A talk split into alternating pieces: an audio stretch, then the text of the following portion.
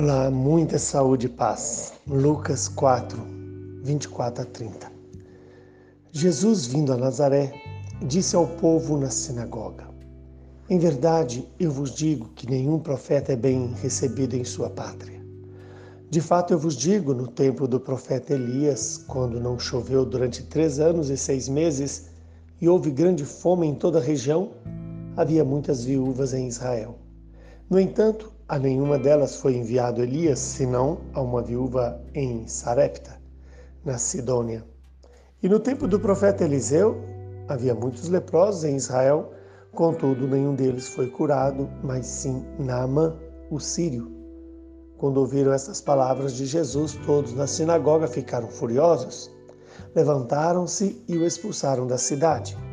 Levaram-no até o alto do monte sobre o qual a cidade estava construída com a intenção de lançá-lo no precipício. Jesus, porém, passando por meio deles, continuou seu caminho. Palavra da nossa salvação. Glória a vós, Senhor. Estamos diante de uma palavra que é viva e atual e faz presente o desejo de Deus, nos colocar na verdade. Na verdade que muitas vezes agimos sem a fé que Deus deseja. Por isso, o Senhor vai dizer que nenhum profeta é bem recebido em sua pátria e que Deus deixou de cuidar das viúvas em Israel pela falta de fé. Deixou de cuidar dos leprosos na época do tempo de Eliseu também pela falta de fé. E a falta de fé leva as pessoas a agirem com violência. Por isso tentaram é, jogar Jesus no precipício e expulsá-lo da cidade.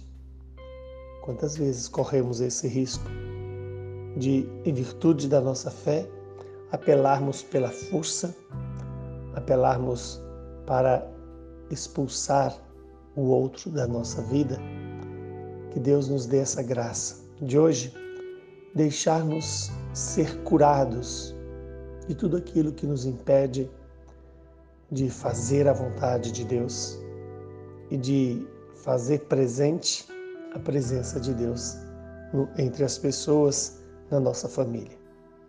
Nesse tempo em que temos tantas notícias ruins, temos hoje uma notícia boa.